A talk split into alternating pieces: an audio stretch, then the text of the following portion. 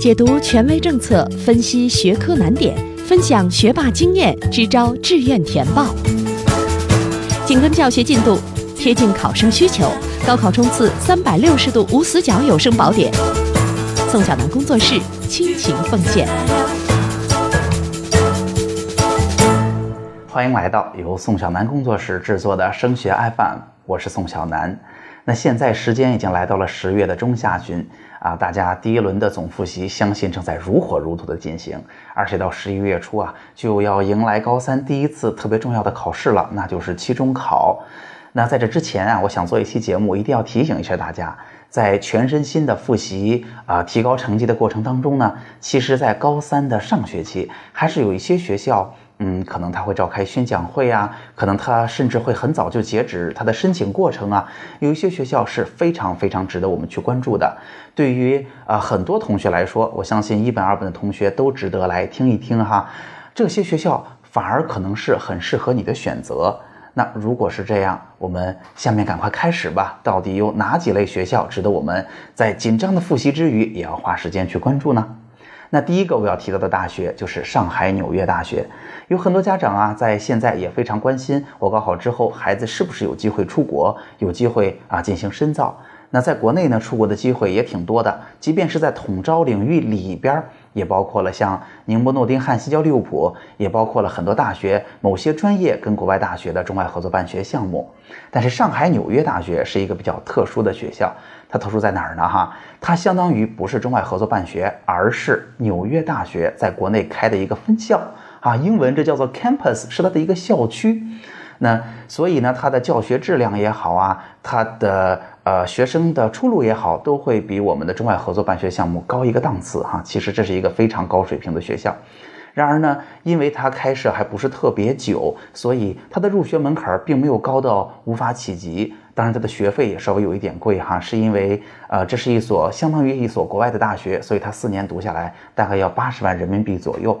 那这所大学呢，往年在这个时候已经会在做招生宣讲了，那今年也不例外。但是啊，我看到了今年上海纽约大学在全国的招生宣讲行程有所调整，所以提醒大家，如果你比较关心这所大学，你可以去它的官方微博上去看一看，它近期在哪些城市进行招生宣讲。如果你很关心，你也可以去相应的城市去听一听，或者甚至到校园里边去做一次校园的访问。啊，这所大学啊，它的申请截止日是在一月一号，而且呢，它跟所有出国同学一样，是要走 Common Applications，就是我们所说的美国大学的通用申请的，所以它要有英文的申请材料的递交，所以它的工作量并不小。如果你关心这所学校，现在就应该去关注它了。那第二类我们要为大家提及的学校就是港校了，就是香港的所有的大学。其实啊，香港的大学有它得天独厚的优势，就是一方面。啊，有点留学的意思，对吧？它毕竟是英国开设的一些学校。另一方面呢，嗯，它跟大陆的渊源又比较近，它在大陆地区的认可程度又比较高。那香港学校啊，呃，其实他们的截止日期是比较晚的，一般能到明年的五六月份。哈，呃，甚至呢，像港中文、港城市这两个大学呢，还可以通过我们填志愿来实现报考。那为什么我要在这个时候给大家提一下呢？原因有两点，第一个就是。呃，很多的港校会选择在今年年底或者明年的年初，在全国的各个城市啊去做宣讲，就是提醒大家来了解我们这所学校。所以，如果你关注港校的话，你完全可以去当场听一听他的宣讲。那在我所在的山东这个省份呢，我们的招生考试院会把港校的所有的宣讲会啊，在这个网站上进行呈现。如果在您的省份没有的话，您也可以把自己关心的大学。啊，可以登录它的官网去看一看它的招生信息啊，尽量不要错过了他们的宣讲，因为呃，在历年的宣讲会上都会有一些非常非常重要的和贴切的信息的。那港校说完，其实还有一个额外的学校叫做香港中文大学啊，在深圳开的这么一个校区，这也是一个比较特殊的学校，比较年轻的学校。如果您关注，您也应该去认真关注它的宣讲。好，港校说完，我们再来说第三类，就是我们所说的科技类的大学。啊，常见的像南方科技呀，像上海科技呀，像呃中国科学院大学呀，啊我们所说的国科大呀，这几类学校呢，它有一个相同的特点，那就是这类的学校，它其实专业不是很全，它开设的学校年限都比较短，但是它有它的优点，就是它依托于中科院的系统，所以它的教学资源是非常充沛的。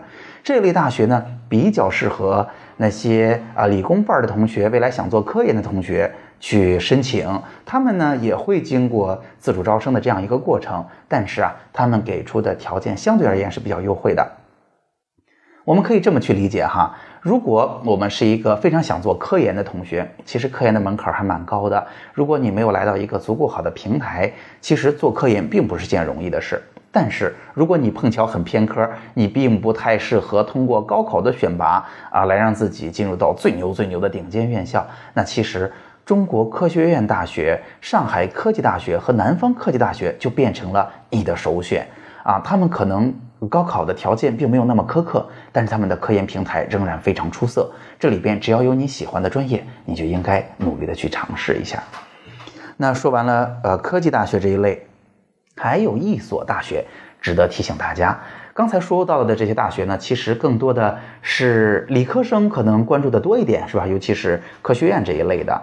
但是文科生适合的学校呢，啊，除了刚才我们说到的，呃，上海、纽约以及港校之外。其实还有一所大学叫做中国传媒大学，大家都知道哈，中传媒其实在很多的广播电视相关的领域的专业都是最出色的。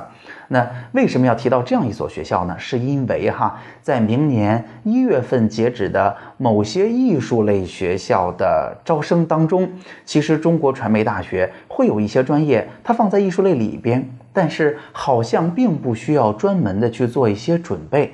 但是呢，如果我们去参加面试，哈，呃，凭着我们以往的积累，可能我们阅读量比较大，我们是非常优秀的文科生，我们表达能力很强啊，我们同时呢，哎，思维也比较呃发散，思维比较有创新能力。如果对于这样的同学来说，很可能你在中国传媒大学面试并不占劣势，而且啊，在高考之后可能会给到你一个比较大的优惠。那所以，中国传媒大学也是值得大家关注的。如果您的当地有中传媒的宣讲会，建议您一定要去参加。如果当地没有，您也可以关注一下我们的升学 FM，我到时候也会在第一时间把这些学校的招生信息呈现给大家，提醒大家不要错过了机会。好，那今天的节目就到这儿了。如果您觉得今天的节目很有用，欢迎您关注、转发和评论我们的内容。升学 FM，让我们在孩子升学的道路上相互陪伴。我们下期见。